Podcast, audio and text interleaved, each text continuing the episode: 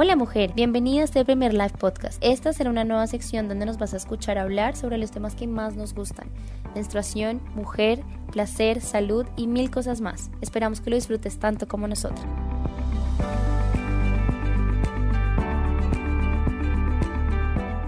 Este primer podcast queremos hablar de un tema que a ustedes y a nosotras nos encanta y nos interesa mucho y que ha sido muy preguntado en nuestras redes sociales y es el lado oculto de los anticonceptivos, el efecto secundario, los efectos que tiene nuestro cuerpo. Y por eso nosotras invitamos a Natalia Chaparro de Mujer Salvaje y Libre a que respondiera a sus preguntas más frecuentes. Hoy vengo a resumirles un poco lo que ella nos contó, así que espero que se resuelvan todas sus dudas. Bienvenidas. Lo más importante es empezar a hablar de nuestro ciclo como algo más allá de la fertilidad, porque creo que desde que somos chiquitas nos han enseñado un poco que nuestro ciclo está ahí para hacernos fértiles. Y sí, pero no del todo. Nuestro ciclo también puede ser un gran indicador de salud y también nos puede hablar de cosas mucho más profundas. Porque seamos sinceras, así queramos ser madres o no, creo que todas sabemos que tener un ciclo armonioso es fundamental para nuestra calidad de vida. Y no solamente para eso, sino para nuestra salud física, nuestro bienestar hormonal y para nuestro ser esencial, el ser mujer. Cuando nosotras empezamos a tomar pastillas anticonceptivas, lo que estamos haciendo un poco es apagar apagar ese ser.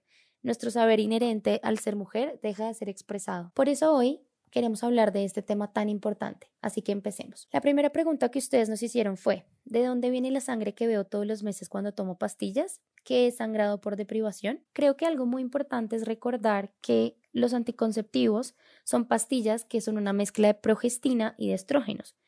Estas son unas moléculas que no son iguales ni cumplen la misma función que la progesterona ni el estradiol. También recordemos que hay pastillas anticonceptivas que son continuas y otras no, pero en ambos casos, así sean continuas o no, al final del ciclo vamos a ver que hay un cambio en la concentración hormonal y esto es lo que va a inducir al sangrado. Entonces, ustedes nos preguntan, ¿por qué dicen que hay sangrado por deprivación si yo sí veo sangre? ¿Esta sangre no es real? Este sangrado no proviene de una ovulación. ¿Por qué? Porque la pastilla anticonceptiva está inhibiendo la ovulación. Y esto me lleva a la segunda pregunta, y es, hay mujeres que incluso tomando la pastilla no ven sangre, no sangran. ¿Y qué pasa con tu cuerpo cuando no menstruas por causa de la pastilla? Cuando nuestro cuerpo no está sangrando, nosotras no vemos sangre por efectos de la pastilla, no estamos permitiendo sacarlo viejo. Nosotras durante nuestro ciclo acumulamos tanto energías y cargas físicas como mentales, emocionales. Entonces, cuando nosotras sangramos, estamos permitiendo que eso viejo salga y de ahí empezamos a crear un espacio para algo nuevo. Y también el sangrado es la forma de mantener nuestros niveles de hierro adecuados, porque cuando ese nivel de hierro se eleva, ese mineral se eleva, hay efectos oxidativos que pueden hacer daño a nuestros tejidos. Ahora, la tercera pregunta es,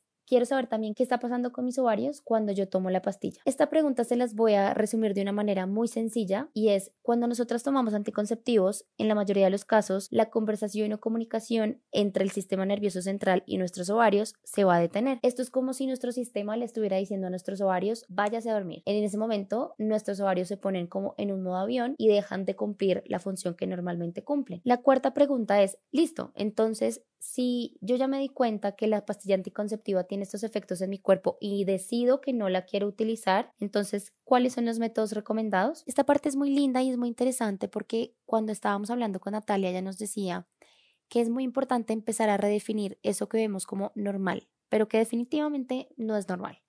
A través de los años, nosotras nos hemos encargado de naturalizar cosas que a lo largo del tiempo nos hacen daño.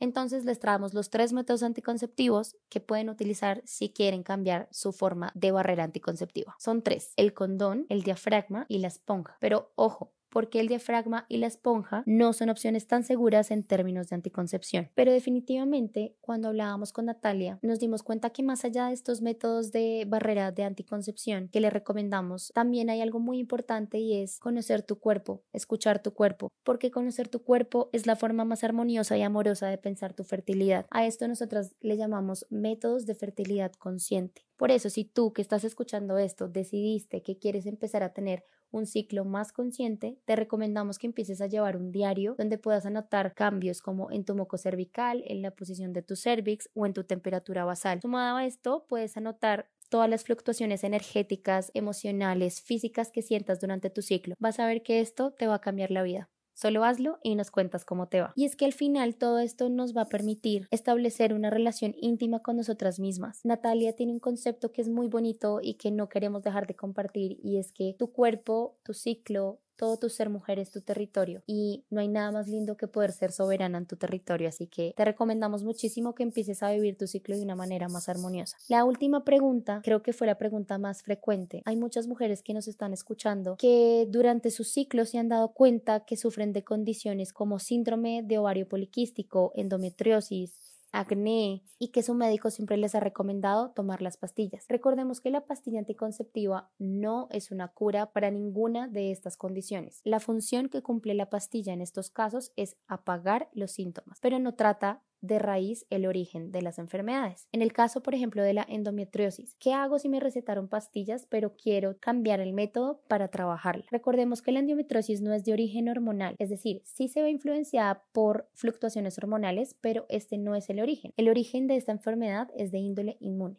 ¿Qué pasa cuando nuestro sistema inmune está enfermo? Lo que pasa es que tenemos una inflamación sistemática. Entonces, ¿qué hay que hacer para tratar estas condiciones inmunes? Disminuir, bajar, apagar esa inflamación sistemática. Para eso podemos hacer cosas como mejorar nuestros métodos de alimentación. Por ejemplo, podemos sumar alimentos frescos como verduras. Este tipo de dieta de verduras nos va a ayudar a eliminar todos los estrógenos que ya han sido usados.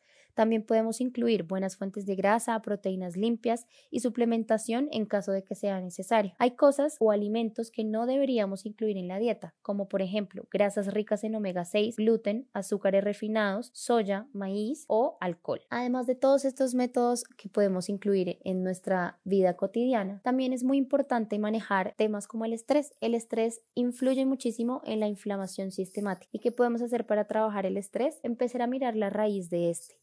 Miremos las causas emocionales energéticas que sostienen la condición, porque nos hemos dado cuenta que definitivamente la emoción cuando está enferma influye 100% no solamente en nuestro estado físico, sino también mental. Así que la invitación hoy es empezar a revisar esas causas emocionales de raíz que pueden estar sosteniendo esas condiciones. Finalmente, me gustaría muchísimo dejarlas con una reflexión que nos hace Natalia sobre este tema de la emoción, que es muy linda, y es que cada vez es más claro que aquello que nos acompaña desde la sombra suele expresarse con síntomas o afecciones a nivel del yoni, es decir, nuestra vulva. Seguramente aún les quedan muchísimas preguntas y estaremos más que felices de contestarlas, así que no duden en escribirnos para hablar de este y muchos temas más. Gracias por escucharnos y no olviden seguirnos en nuestras redes sociales arroba live piso oficial.